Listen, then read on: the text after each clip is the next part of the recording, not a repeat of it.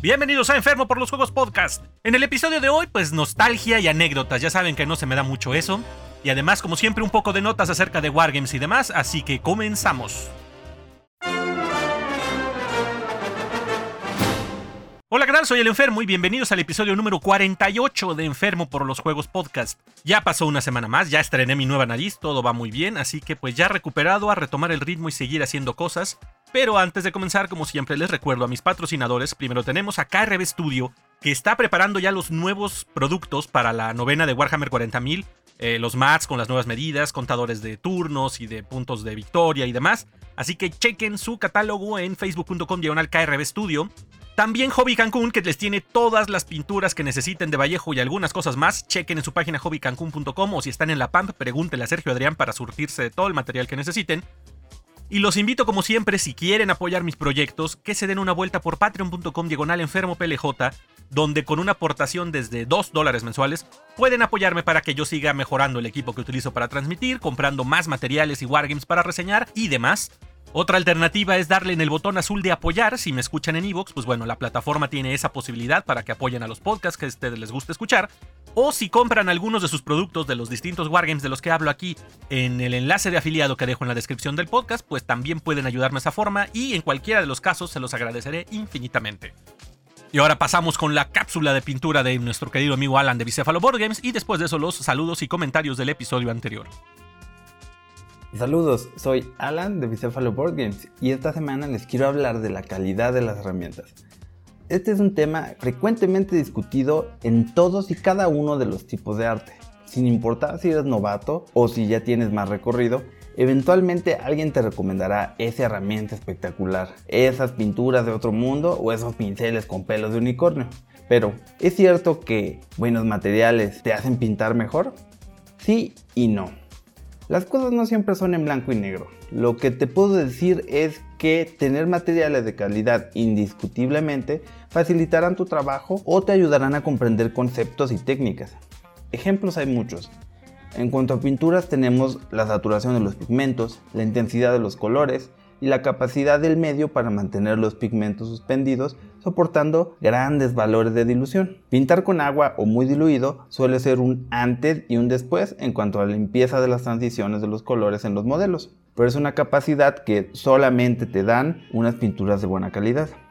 Por otro lado, contar con un pincel de calidad que tenga una buena capacidad para absorber pintura y sobre todo que mantenga la punta no solo facilita enormemente el hacer trazos parejos, sino hacer detalles finos como los tan temidos ojos. Hablando de ojo, si vas empezando, jamás recomiendo conseguir pinceles caros, porque probablemente terminarás arruinándolos muy rápido y tirando tu dinero a la basura.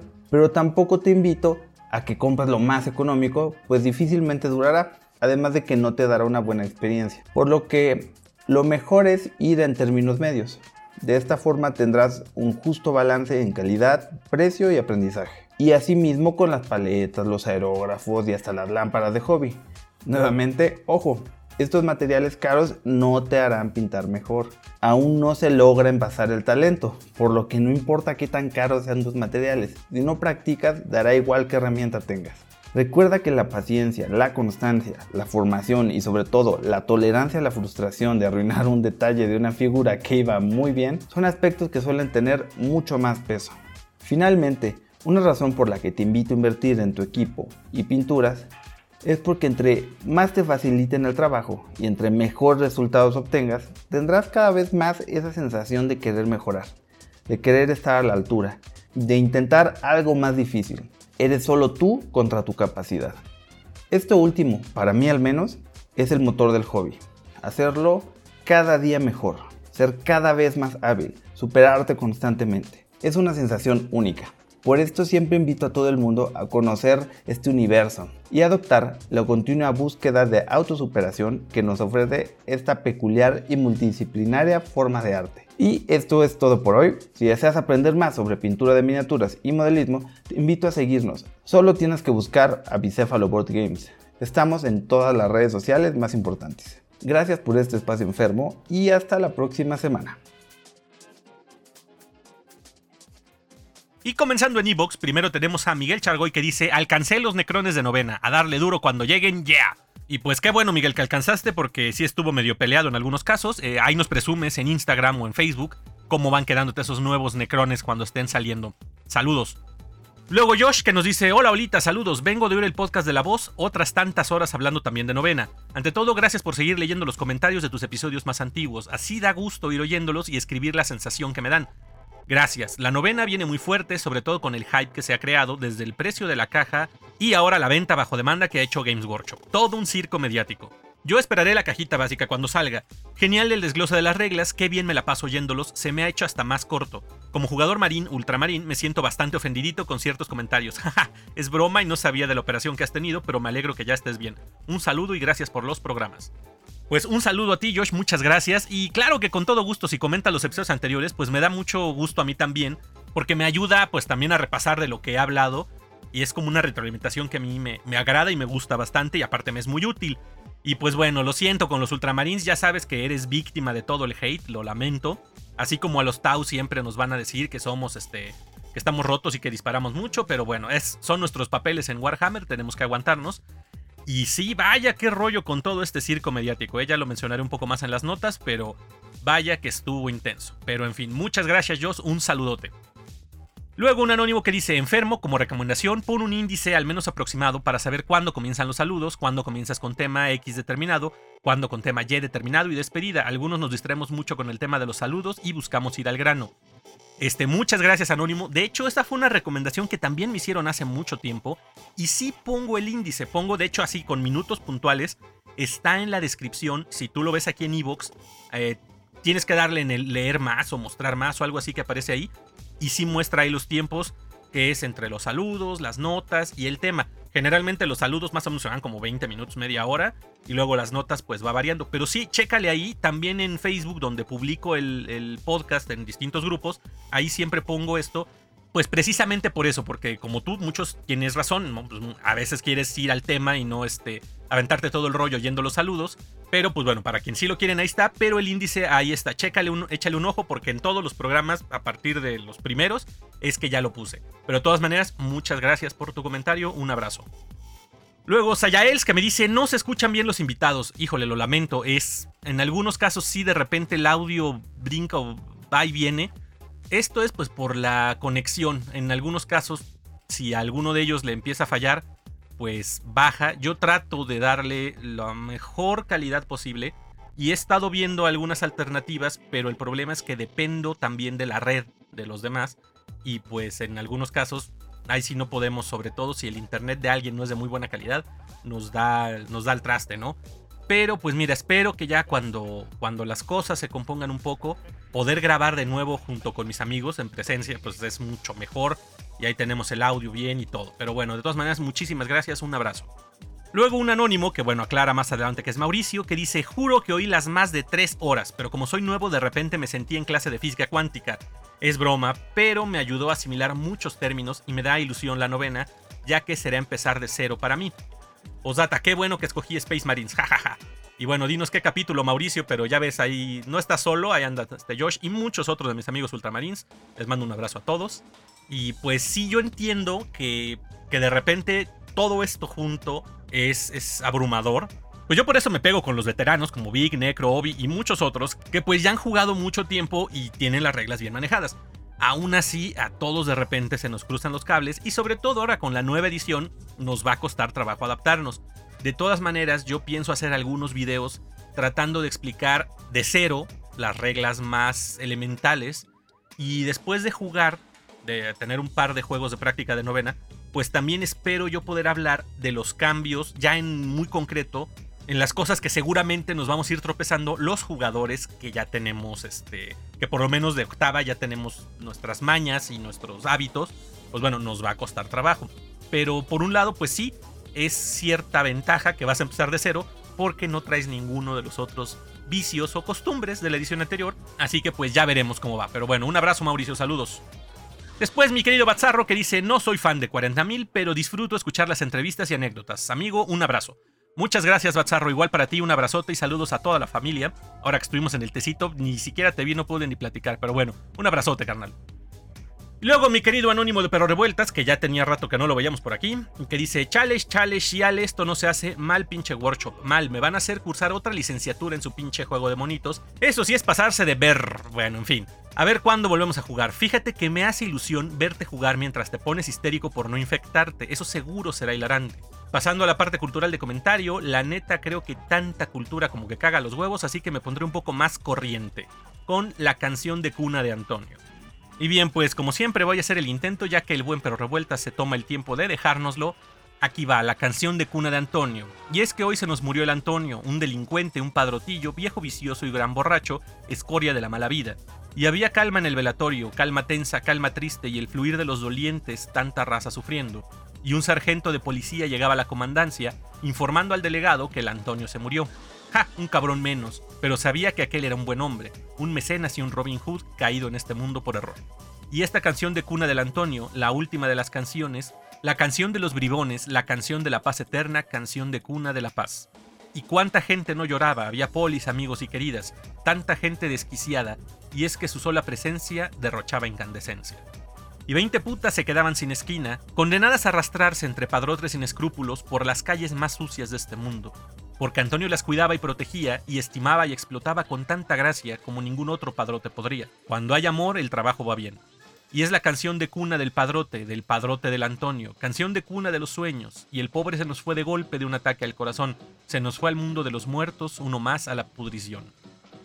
Y el Ernesto homosexual apenas 15 añitos, hoy se suicidaba, sin su Antonio esta vida era para atarse el lazo por el culo, murió ahorcado. Sin la pija del gran hombre, sin su amor y sus caricias, los regalos y las alegrías, sin su viejo, que él mejor se moría. Y es la canción del marica del maricón, del Antonio, canción de cuna del amor. Y una bandota de criaturas desquiciadas desde la infancia, carne del tutelar de menores, se quedaban hoy sin padre, para él todos eran hijos suyos. Morros alegres y agradecidos que robaban pero estudiaban, que se drogaban pero leían, pequeños delincuentes que podrían haber hecho una buena carrera.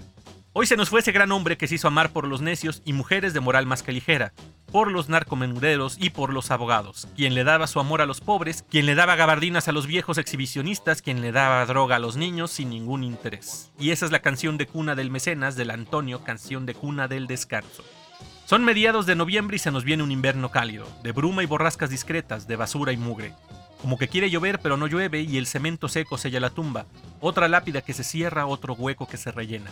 Dos enterradores con prisa. Muévele, hay mucho fiambre que enterrar. Es la canción del viejo Antonio, la canción de las canciones, canción de cuna del final, la canción del buen Antonio, larga vida para Antonio, un último abrazo para él.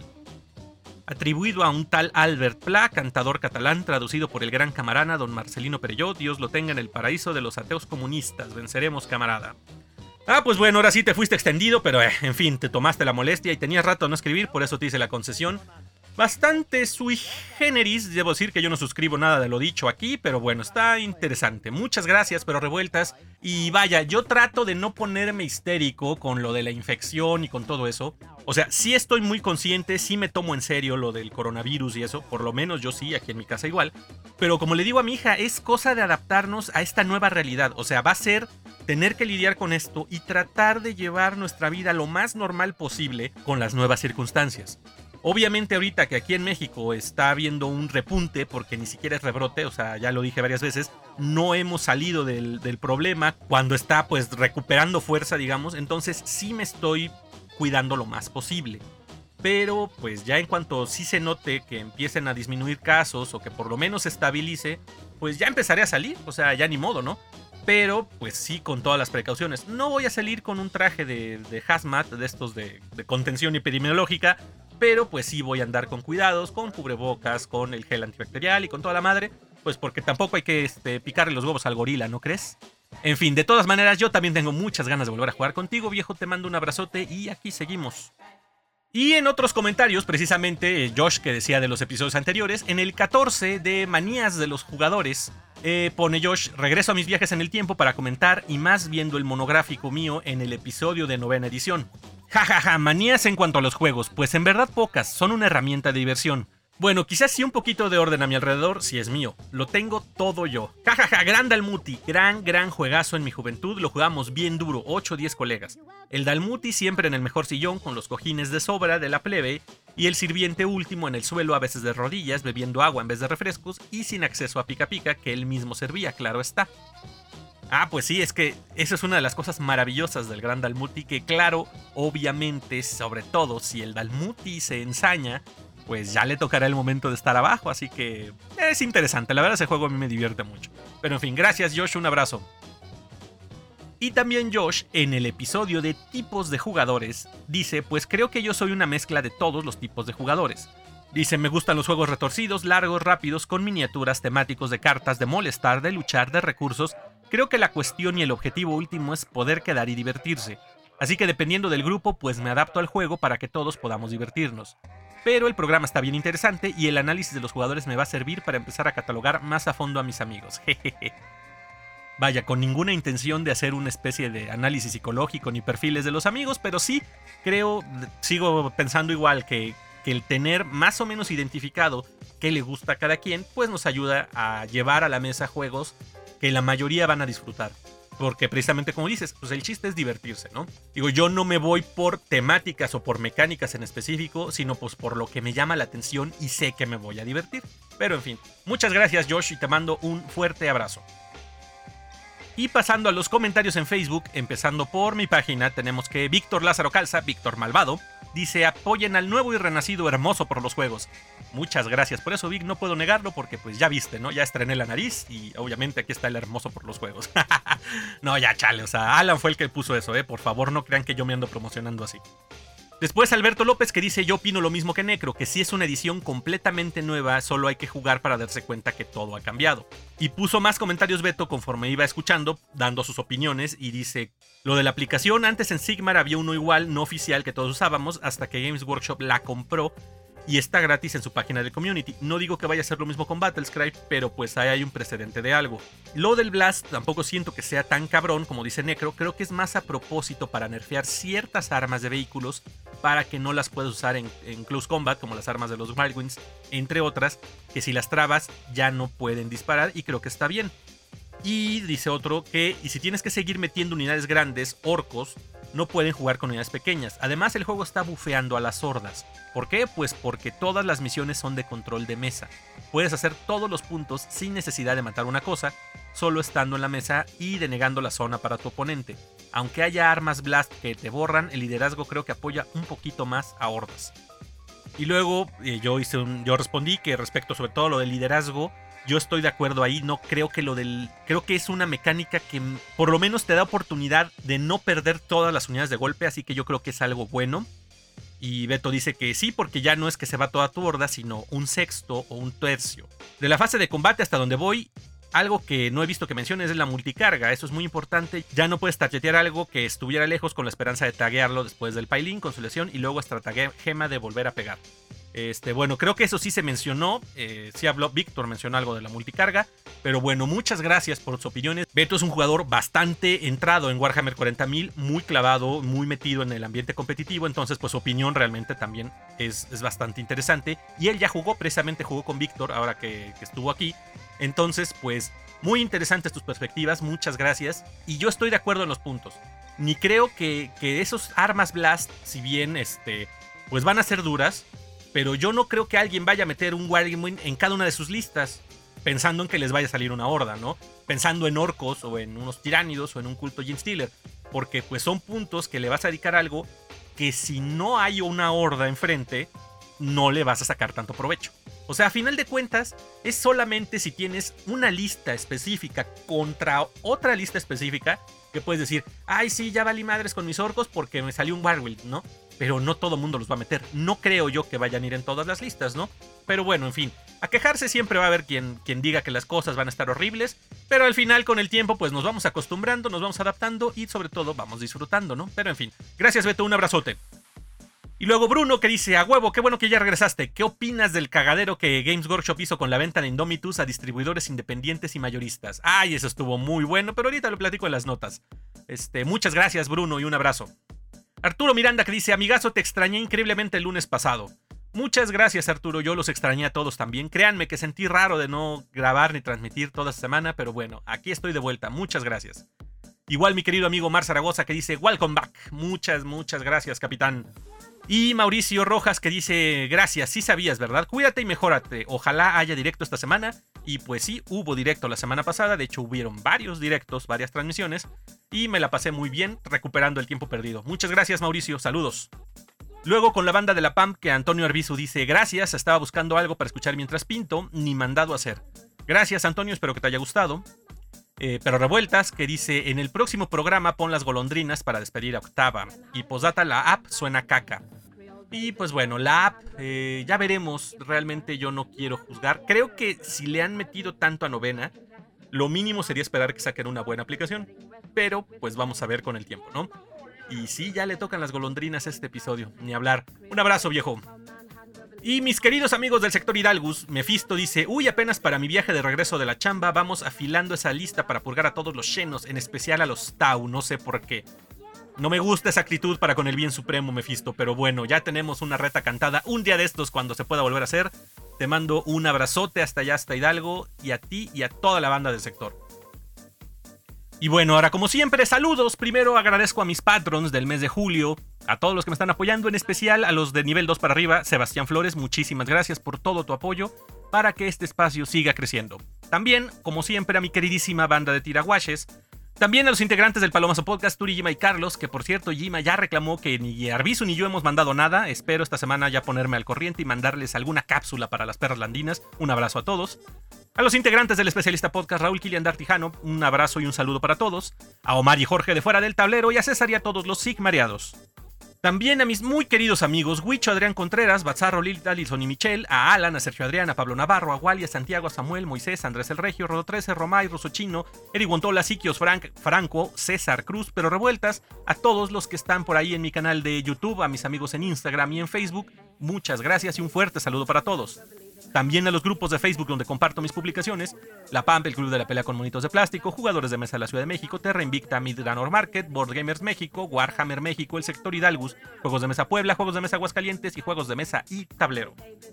También, como siempre, les recomiendo que se den una vuelta para checar el trabajo que hacen algunos de mis colegas creadores, como Estudio Oblivion, Bicéfalo Board Games, La Cueva de Chomer y Mad Goblins Workshop en cuanto a video en sus canales de YouTube, y los podcasts de Sigmareados, Fuera del Tablero, Cápsulas del Hobby y Trollcast. Y bueno, muchas gracias a todos. Eso es en cuanto a los saludos. Un abrazo para todos, todos los que se toman un ratito para escribir y a todos los que se avientan todos los saludos. Y ahora sí, vámonos con las notas de la semana.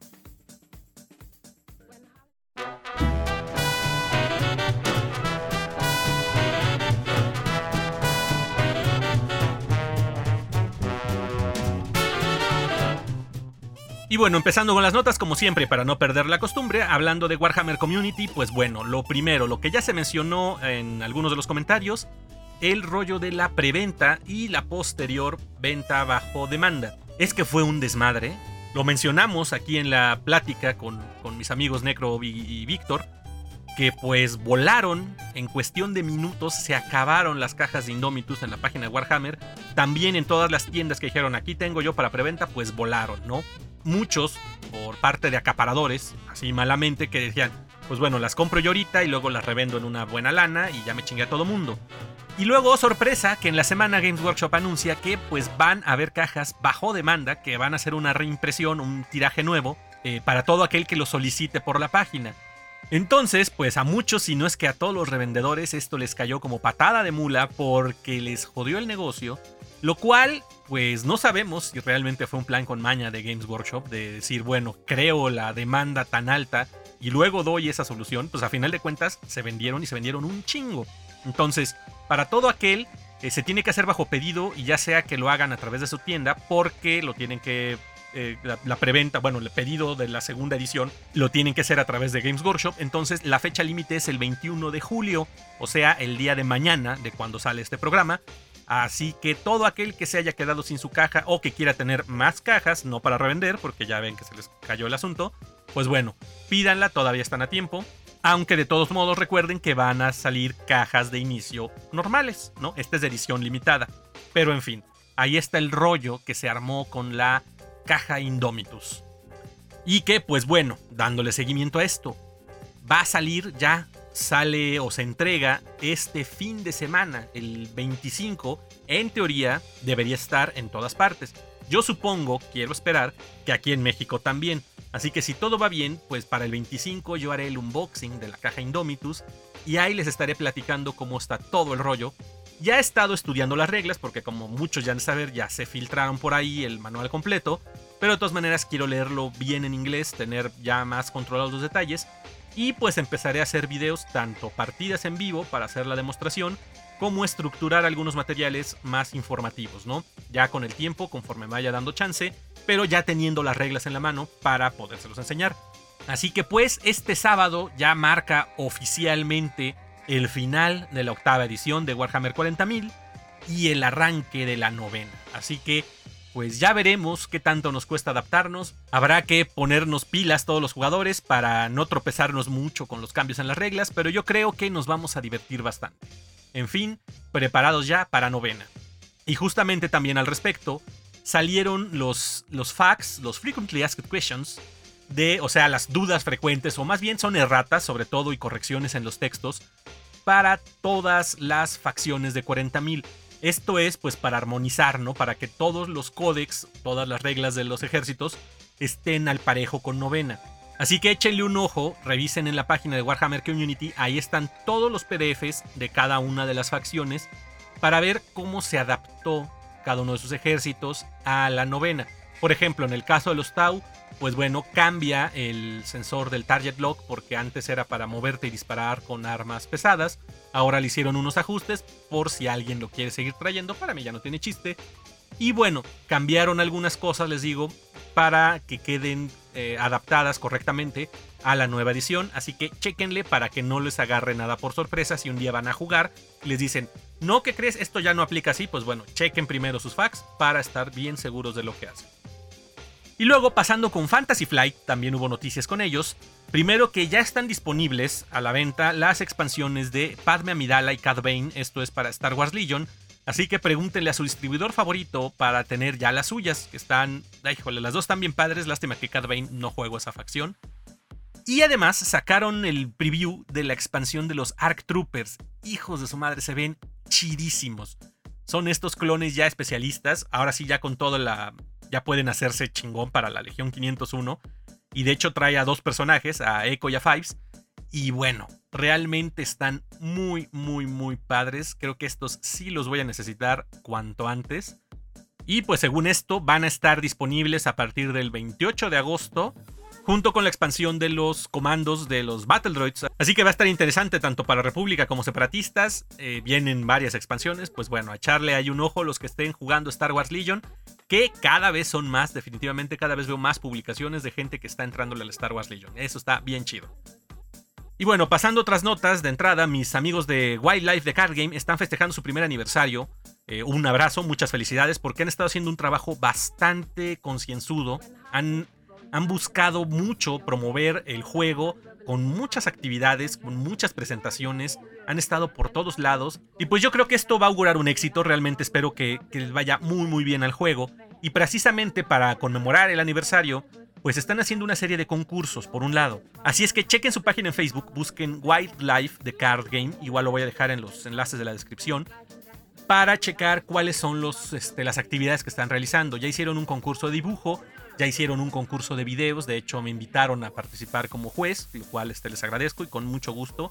Ya veremos ahí este, pues, cuáles, son, cuáles son los que llegaron y qué tal quedaron. Y pues bueno, todavía quedan algunas actividades, así que chequen ahí en su Facebook para estar pendientes de las convocatorias y participen pues, para ganarse algo de todo lo que están rifando, ¿no? Y por otro lado, también van a lanzar ya por fin el Kickstarter de Wildlife. Eh, para los que no lo sepan, bueno, en algún episodio platiqué con Adrián, precisamente de los que están encargados del juego.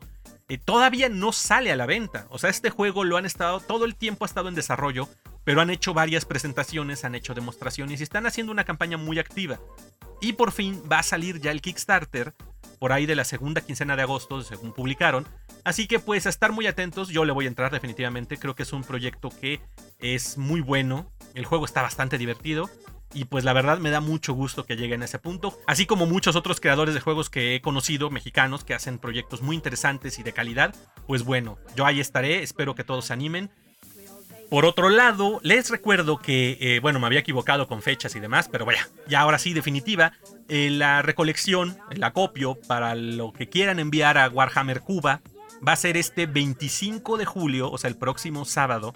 A partir de la una y media voy a ir al Parque de Pilares, esto es en la Colonia del Valle, ahí cerca del Metro División del Norte. Está prácticamente entre División del Norte y Metro Zapata.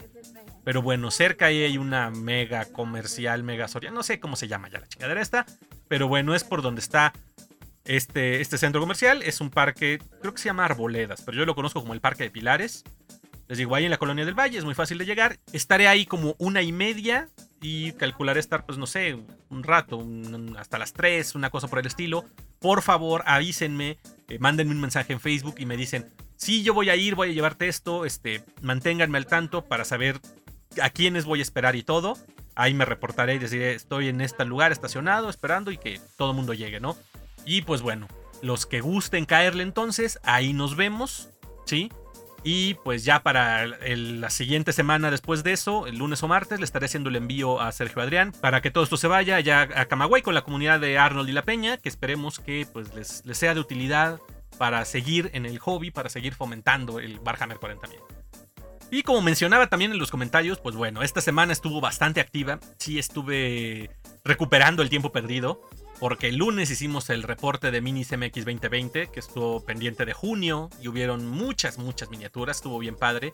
Ya saben, los invito a que sigan participando, a que suban en Instagram sus fotos con el hashtag MinisMX 2020 Julio, y de esta manera aparezcan en el informe y pues se, se, vea el trabajo de la comunidad aquí en México, ¿no? Que es muy chido ver todo lo que hacen, no solo los wargamers, ¿eh? Los que pintan miniaturas de juegos y demás, todo es bien recibido y, obviamente pues todo aparecerá en el reporte, ¿no? Con mucho gusto lo hacemos para que se vea todo el, trabajo que hacen las comunidades aquí en nuestro país.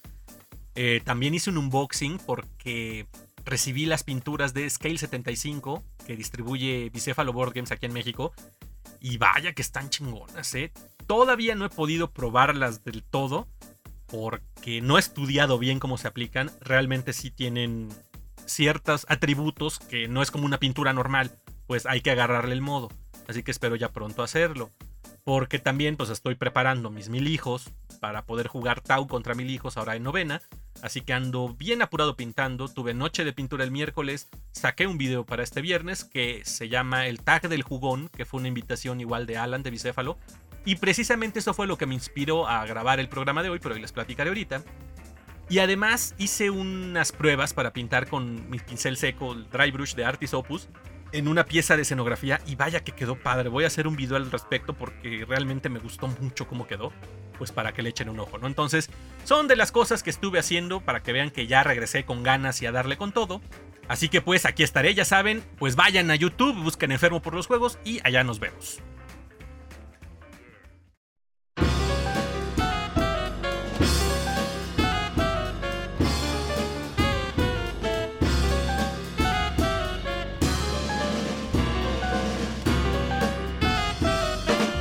Pasando al tema de la semana, como les comentaba en las notas, hice un video al que me invitó Alan de Bicéfalo, que se llama El Tag del Jugón, que es como una cadena que inició, creo que el primero, bueno, el primero que yo encontré es de Punto Geek, me parece, y de ahí fue rolando la invitación a distintos creadores, y pues bueno, cayó en mí al final por parte de Alan. Y esto es, les decía yo, como un chismógrafo como allá en la primaria me tocó a mí ver que alguien rolaba un cuadernito por todo el salón con ciertas preguntas personales de quién te gusta y que no sé qué y pues para hacer chisme nada más, ¿no? Digo, ahí me tocó responder algún par, pero bueno. Este caso es más bien como un chismógrafo de los que juegan, ¿no? Y en video, no en, en un cuadernito. Así es que me, que me puse ahí a, rascarle en la memoria, acordarme de cosas para las, para las preguntas que hacían ahí. Y pues bueno, eso me llevó a la plática que les traigo hoy, que es el por qué me gustan los juegos, cómo han estado presentes en distintas etapas de mi vida y que yo supongo que muchos de ustedes se encontrarán en una situación similar a la mía.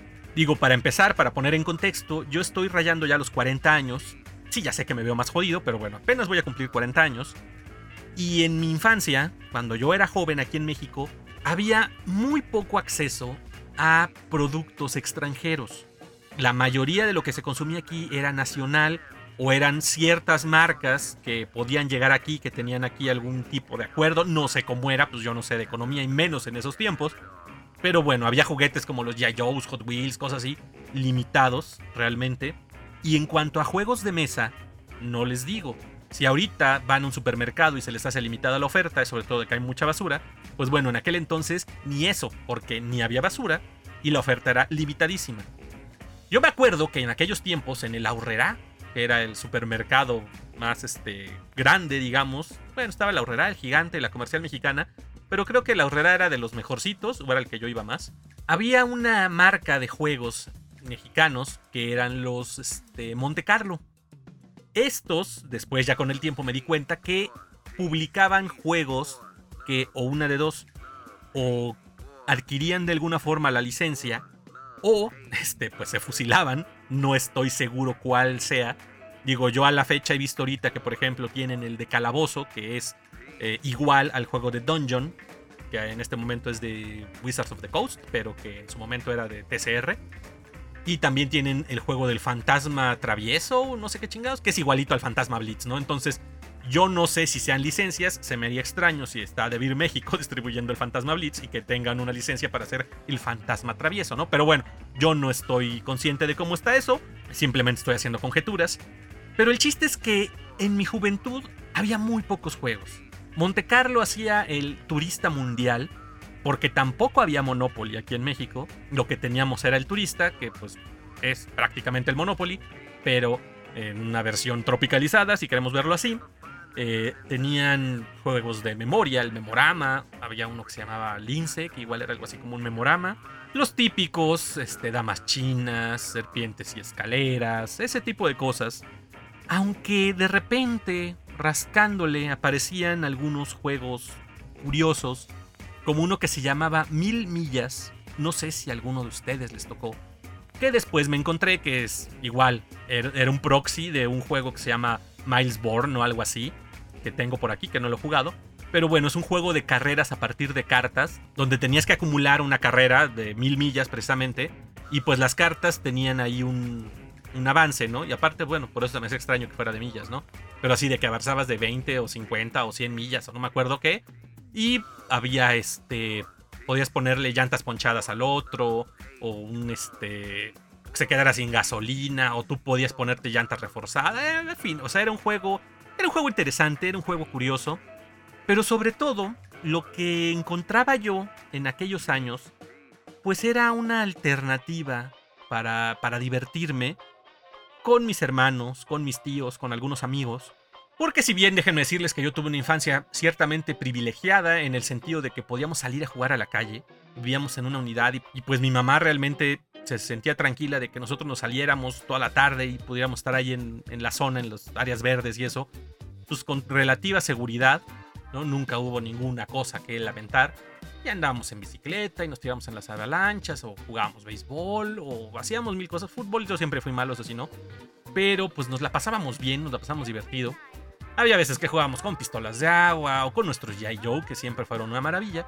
Pero también, pues ya sea que estuviera lloviendo o que tuviéramos flojera de salir a la calle, cosas así, los juegos de mesa eran una alternativa eh, buena para pasar los ratos.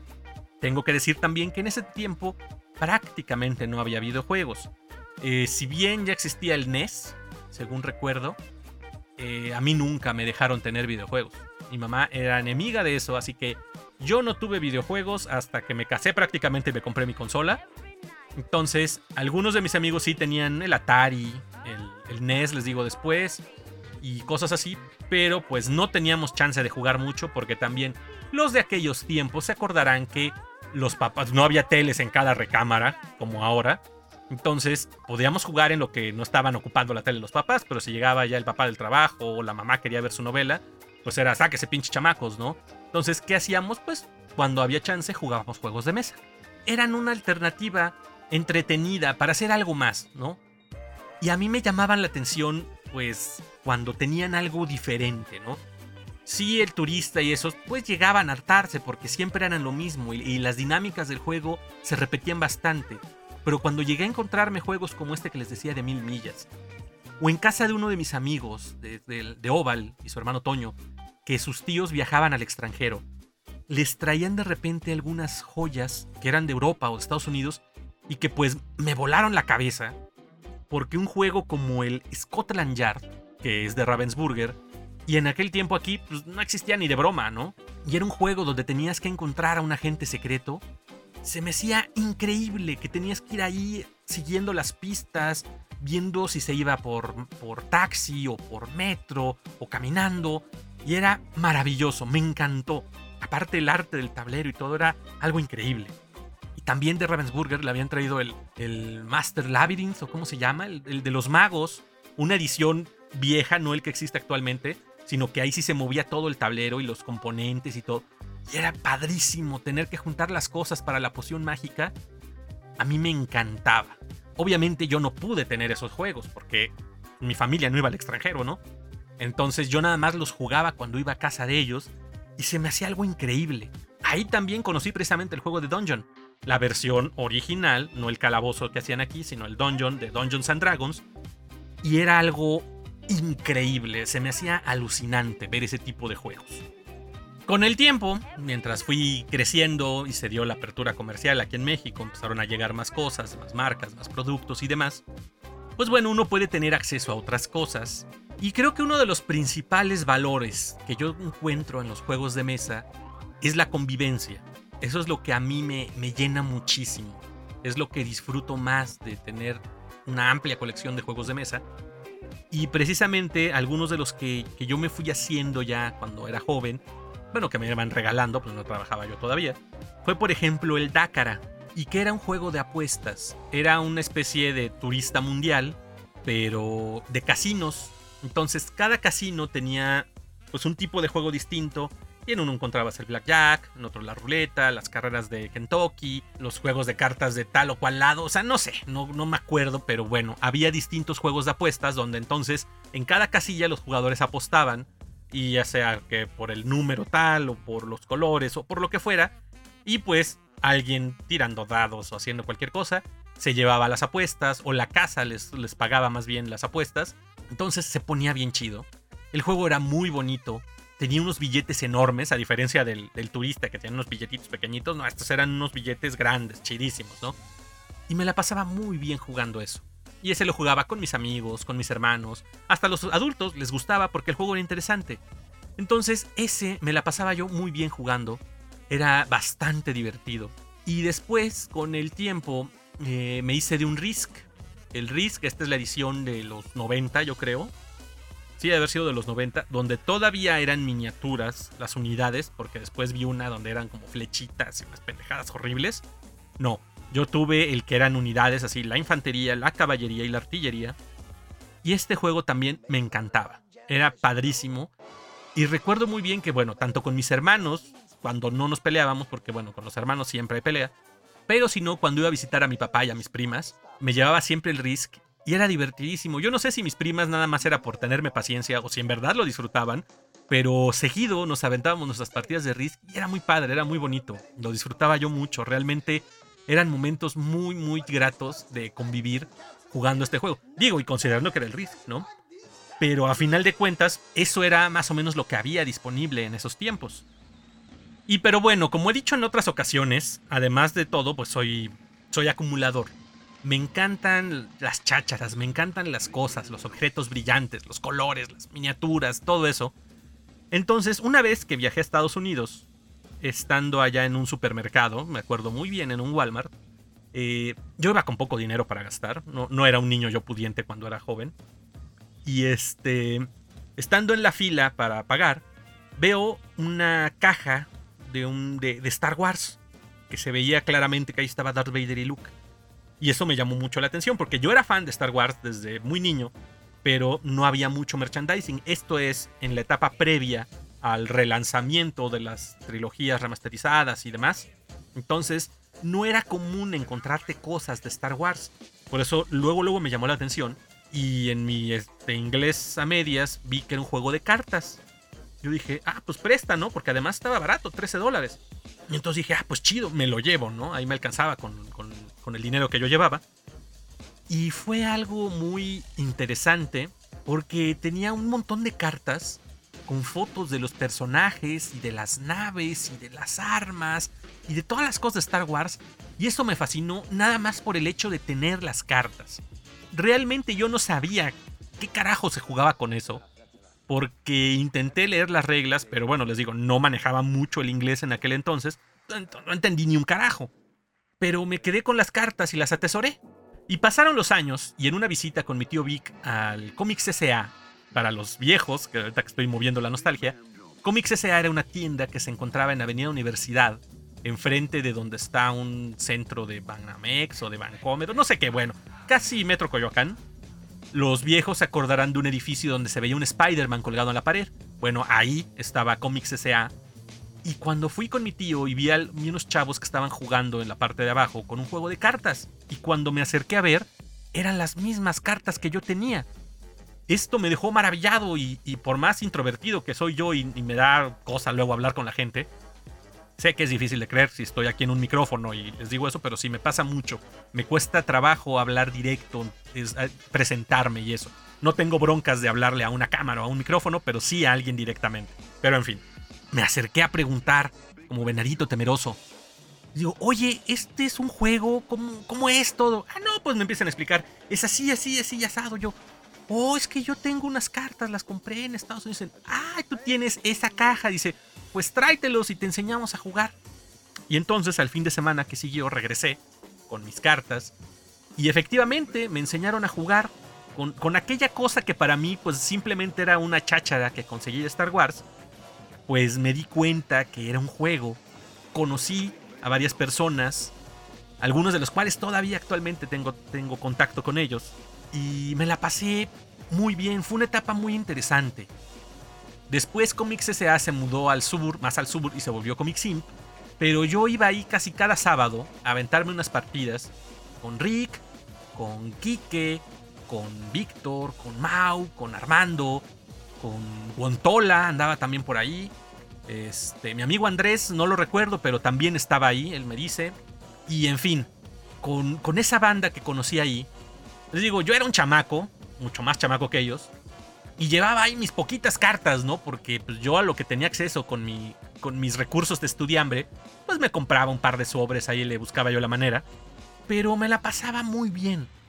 Disfrutaba yo mucho esas tardes, largas tardes jugando. Porque yo llegaba desde temprano al Comic Sim y hasta que nos sacaban, ahí me aventaba yo. Y era malo, ¿eh? O sea, yo realmente nunca fui buen jugador, además de que, este, como les digo, pues era pay to win, o sea, ahí tenías que comprar chingos de cartas para, para ganar y jugar, y pues yo nunca tuve ese chance, pero aún así lo disfrutaba bastante. Fue una temporada muy chida. Hasta que pues ya después ya este, dejé de ir, ya no tuve chance de estar yendo, y pues además el juego lo descontinuaron, ¿no?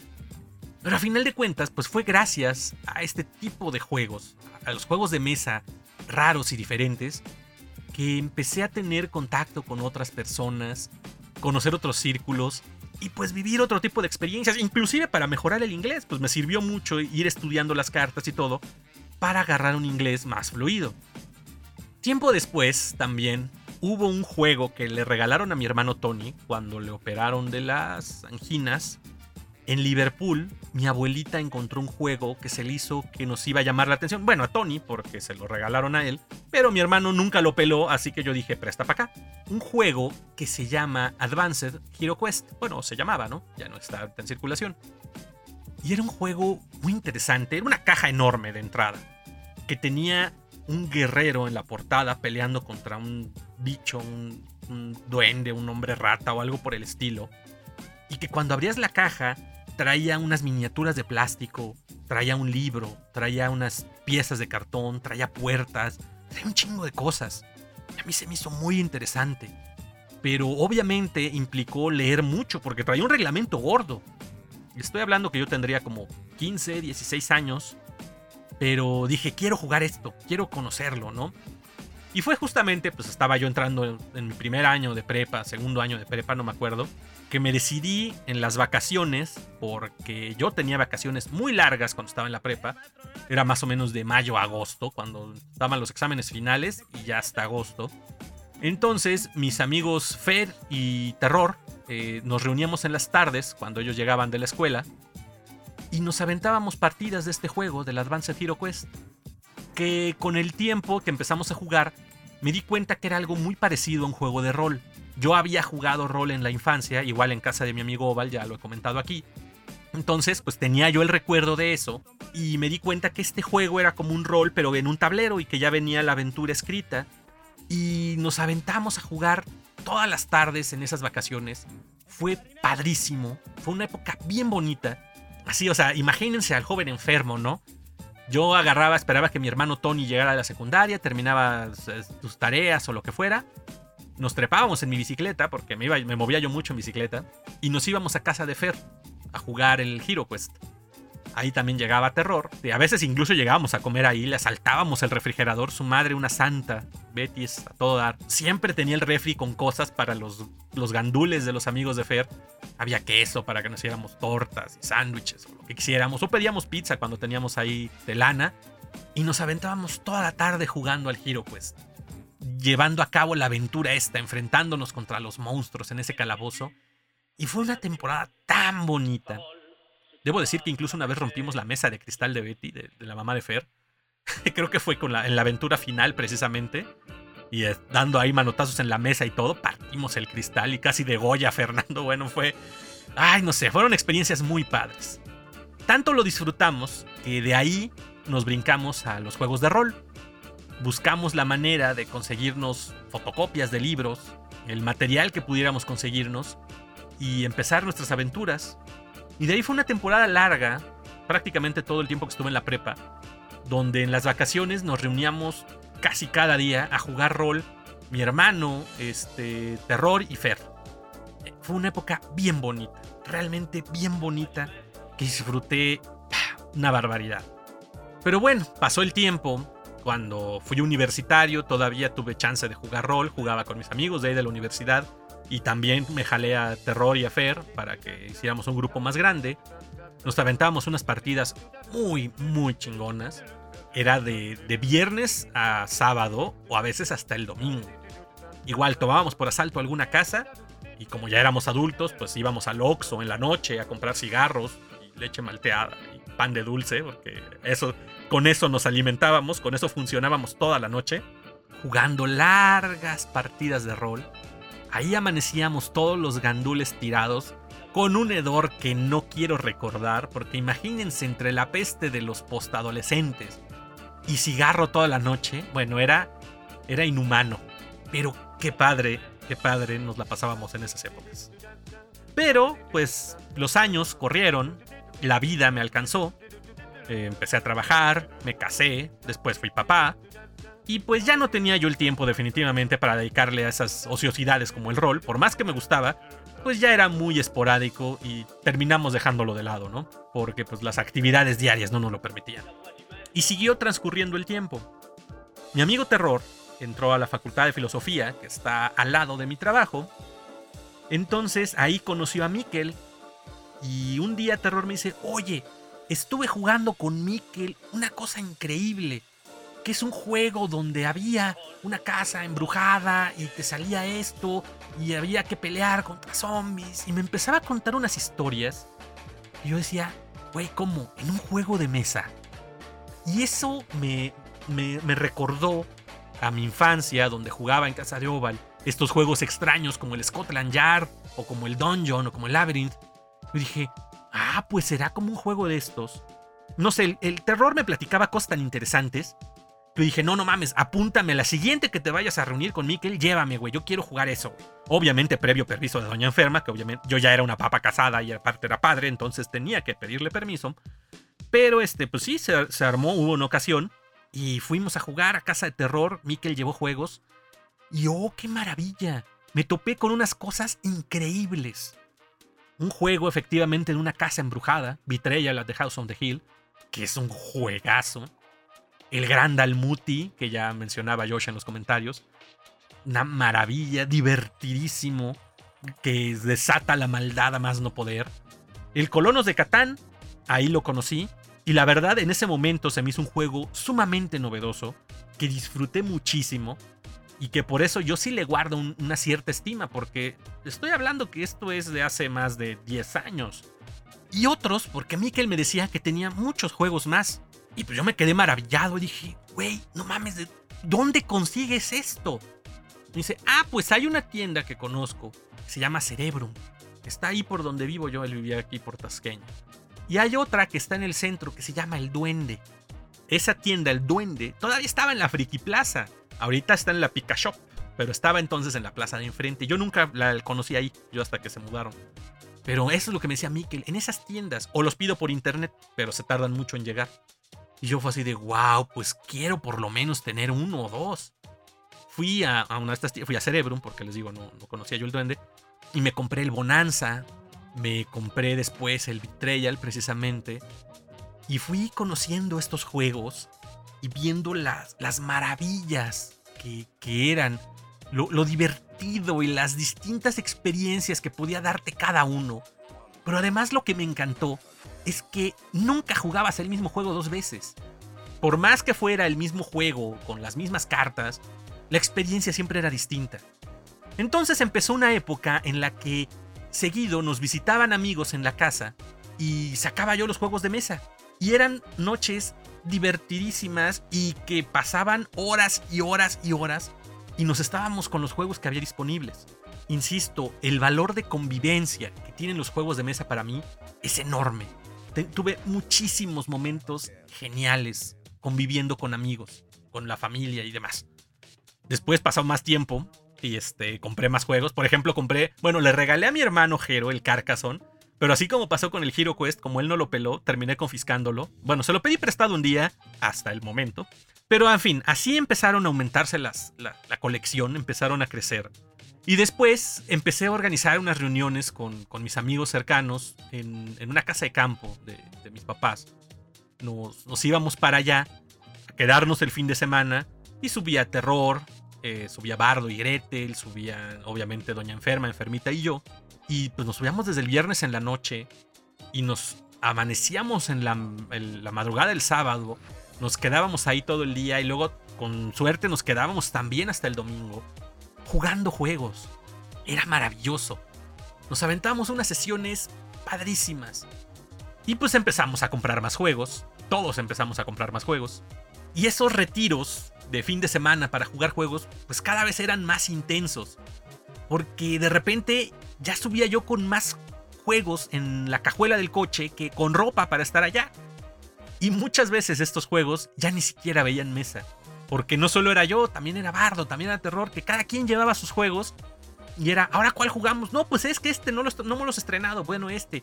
Y oye, pero yo traigo otros dos por estrenar, ¿no? Y así, o sea, de repente se volvió algo cabroncísimo. Empezó a crecer las colecciones de todos y no nos daba la vida para jugar todo lo que queríamos. Una experiencia muy chida que tuve en esos tiempos fue que en mi cumpleaños yo quería hacer una reunión con muchos amigos, pero quería que fuera una reunión con juegos de mesa. Y dije, un juegos para jugar entre muchos. Mikel me había dicho, no, güey, no, un juego así para entre muchos se descontrola y se vuelve un desmadre. Pero dice, pues también, ¿cómo le vas a hacer? Pues me organicé para tener varias mesas con juegos, coordinándome con, con mis amigos que ya jugaban, por ejemplo, Mikel, Terror y demás, para que cada quien estuviera en una mesa llevando el juego. Y el chiste es que fueron como 40, 50 personas, yo creo, que logré meter en mi fiesta. Y estuvo padrísimo, me divertí tanto, me dio tanto gusto tener a tantas personas reunidas jugando juegos de mesa, que yo en realidad casi ni pude jugar, o sea, me, era difícil estar en una sola mesa sentado. Pero el hecho de que todo el mundo estaba ahí y todos estaban entradísimos en los juegos, fue una maravilla. Lo único que sí me acuerdo es que en algún momento donde o todavía no llegaban todos o ya se habían ido muchos, jugamos un juego que se llama Matanga, que es uno que producen aquí, o no sé si sigan haciéndolo, en la tienda que está ahí en San Ángel, que se llama Jugando Ando. Ahí el dueño editaba este juego, que es un block con números del 1 al 100, creo. Un lápiz flexible y un dado. Y bueno, se armó un cotorreo con esa chingadera. Éramos como 20 personas en la mesa, tratándonos de arrancar el lápiz. No me acuerdo quién ganó, cómo le hizo para ganar. Porque era imposible tener el lápiz en la mano más de dos segundos. Fue una experiencia maravillosa y que todo fue alrededor de los juegos de mesa. Eso, eso fue para mí maravilloso. Entonces, realmente los juegos de mesa para mí han sido una, una cuestión de convivencia eh, constante, que tanto con amigos como con familia me he podido pasar muy buenos ratos. Pero no solamente el convivir, como les decía yo hace rato, también he podido conocer mucha gente muy interesante, sobre todo porque compartimos muchos gustos afines. Las amistades que he formado en este rollo de los juegos de mesa y los wargames son muy particulares, porque en la vida generalmente, no sé, en la universidad, en el trabajo, con los vecinos, qué sé yo, pues cuando uno hace amigos es por la cercanía, ¿no? Cuando estás en el trabajo, pues platicas con tus colaboradores, con tus compañeros, y lo único que tienes en común, pues es que están en la misma oficina. De repente puedes darte cuenta que sí hay gustos en común, más allá de, del compartir el mismo espacio. Pero igual con la, universidad, pues te pones a hablar con los compañeros de tu salón. No es tanto por, el, que los una algo en común. Pero con los juegos es distinto. Porque conoces gente que les gusta lo mismo que a ti. En el caso particular mío, como ya les he platicado, pues fue cuando caí en el X-Wing. Yo llegué al juego de X-Wing por rebote, porque Guantola me lo, me lo recomendó un día que nos vimos allá en el Duende. Y el juego se lo presenté a mi compañero de trabajo en aquel entonces, Bardo, que después, como les dije, nos volvimos muy buenos amigos así en la familia, que nos íbamos a, la casa de campo y demás, entre todos. Y con el tiempo de que jugábamos X-Wing, también metimos a terror, pero pues, nos, nos hacía falta, ¿no? Y cuando vimos que se organizaban actividades competitivas en el Duende, bueno, en el extinto Goblin Market también, pues nos empezamos a acercar y empecé a conocer mucha gente increíble, que como les decía yo, es gente que comparte más allá de la afición de los juegos, pues muchos gustos en común, de entrada pues Star Wars, obviamente conoces gente jugando eso, tiene más o menos los mismos niveles de ñoñez que tú. Entonces ahí conocí pues a Andrés, a Lalo, a Franco, a Huicho, a Querubo, a Javier, a Vic, a Capo, a muchos otros. Perdónenme si no los menciono a todos, pero conocí un chingo de gente con, con esa cercanía, con esa afinidad que, solo podíamos tener los ñoños que compartíamos eso. O sea, es muy raro encontrarte a alguien que juegue un wargame y que no tengan algo en común, definitivamente. Entonces, eso me sirvió, ya lo he dicho en muchas ocasiones, para hacer amistades maravillosas.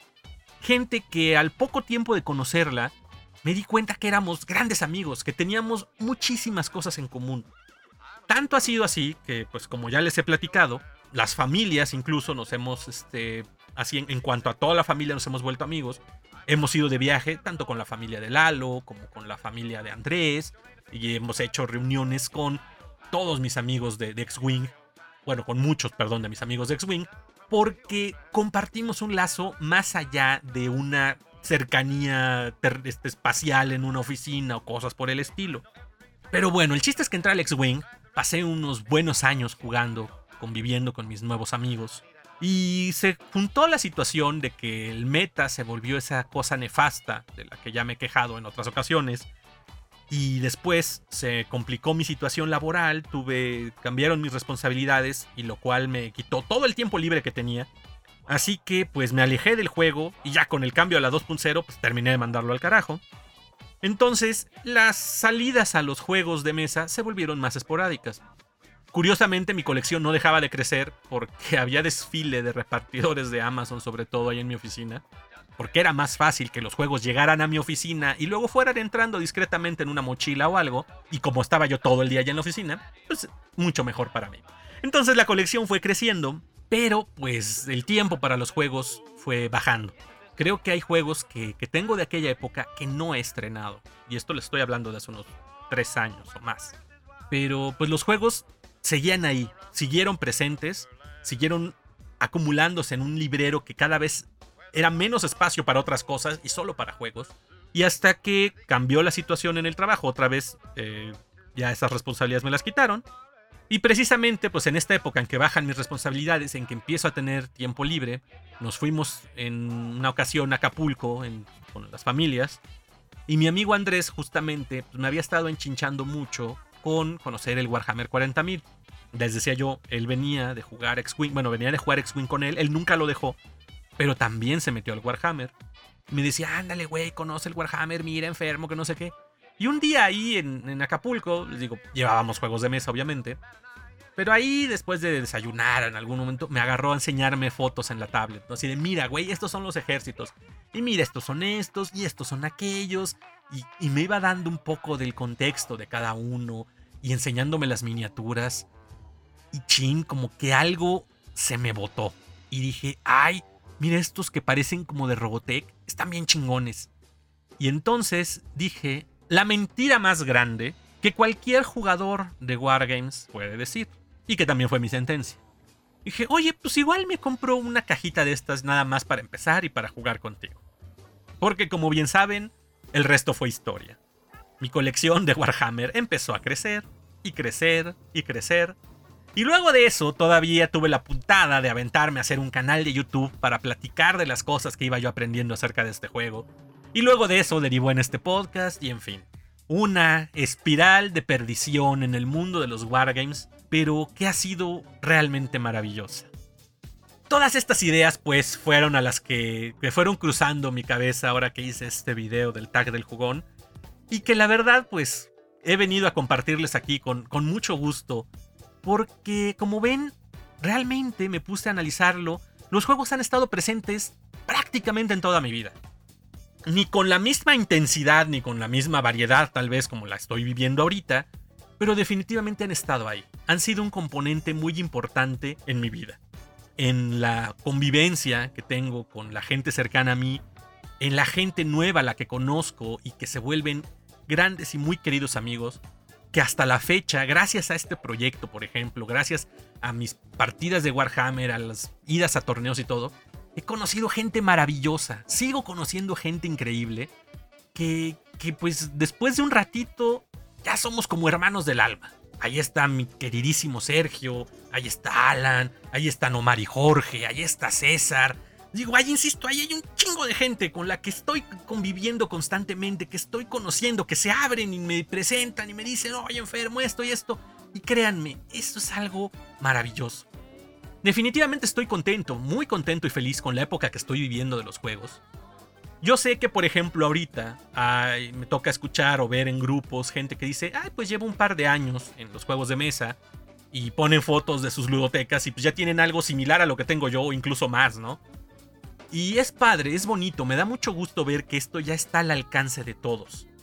¿Qué más hubiera querido yo que en mi juventud hubiera podido disfrutar de, estas cosas como ahorita?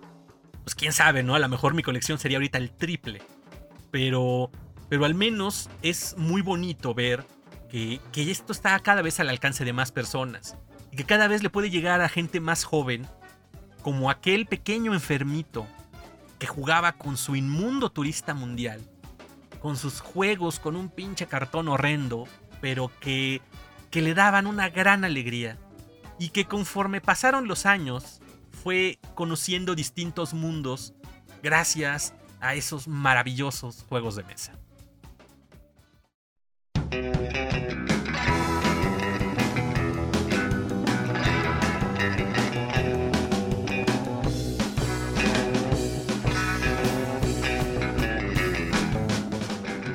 Y bueno, pues ahí está mi historia.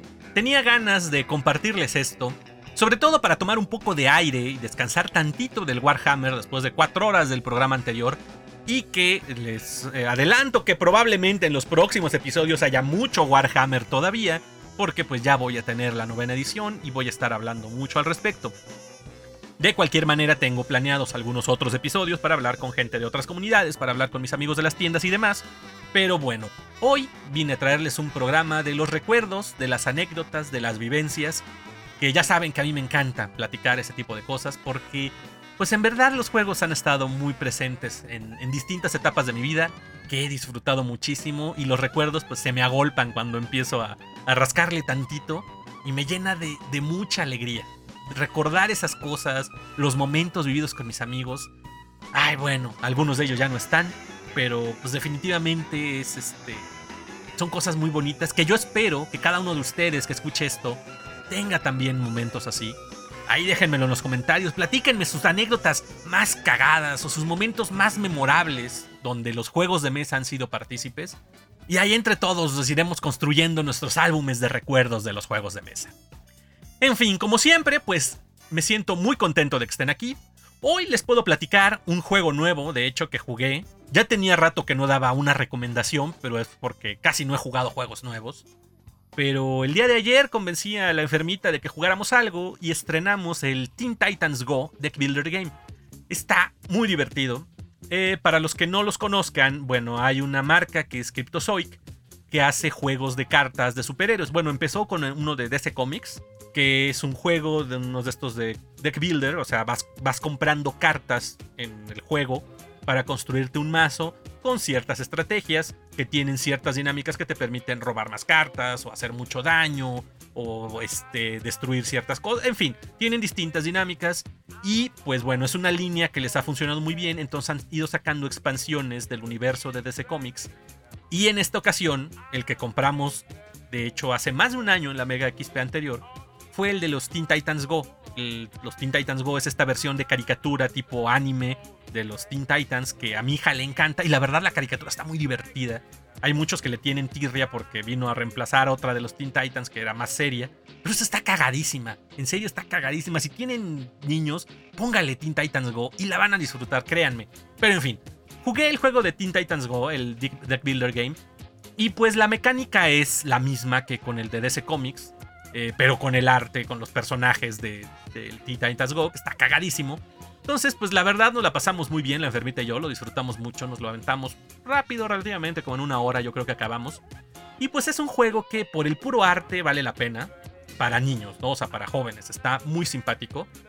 Y pues les digo, realmente le agarró el ritmo mi hija considerablemente rápido. Quedamos empatados, así cerradísimo, empatados en puntos. Eso sí, hay que mencionar, el juego está en inglés. Entonces, pues si no manejan el idioma va a estar cabrón pero y no sé si lo hagan en español. Pero así con la versión en inglés está bien chido, si lo manejan no hay problema, está muy bueno. Además es compatible con el resto de los juegos de Cryptozoic de DC, así que pues pueden meterle esta expansión a otro y hacerle cosas extrañas a los superhéroes adultos normales con los Teen Titans en su versión caricaturesca. Y bueno, como siempre antes de retirarme les hago una vez más la invitación a que si quieren apoyarme al, al espacio de enfermo por los juegos, Pueden pasarse por mi Patreon o pueden darle en el botón azul de apoyar en iVoox o comprar en el enlace de afiliado que les dejo ahí. Y como siempre les digo, esto es no para que yo pueda tener una colección monstruosa de juegos y ahí regodearme en mis miniaturas, sino que pues a final de cuentas, para todos los materiales que yo quiero poder generar, pues no hay este presupuesto que se pueda sostener sin que llegue la auditoría suprema de Doña Enferma y me diga, oye, estás comprando muchos pinches monos, ¿no?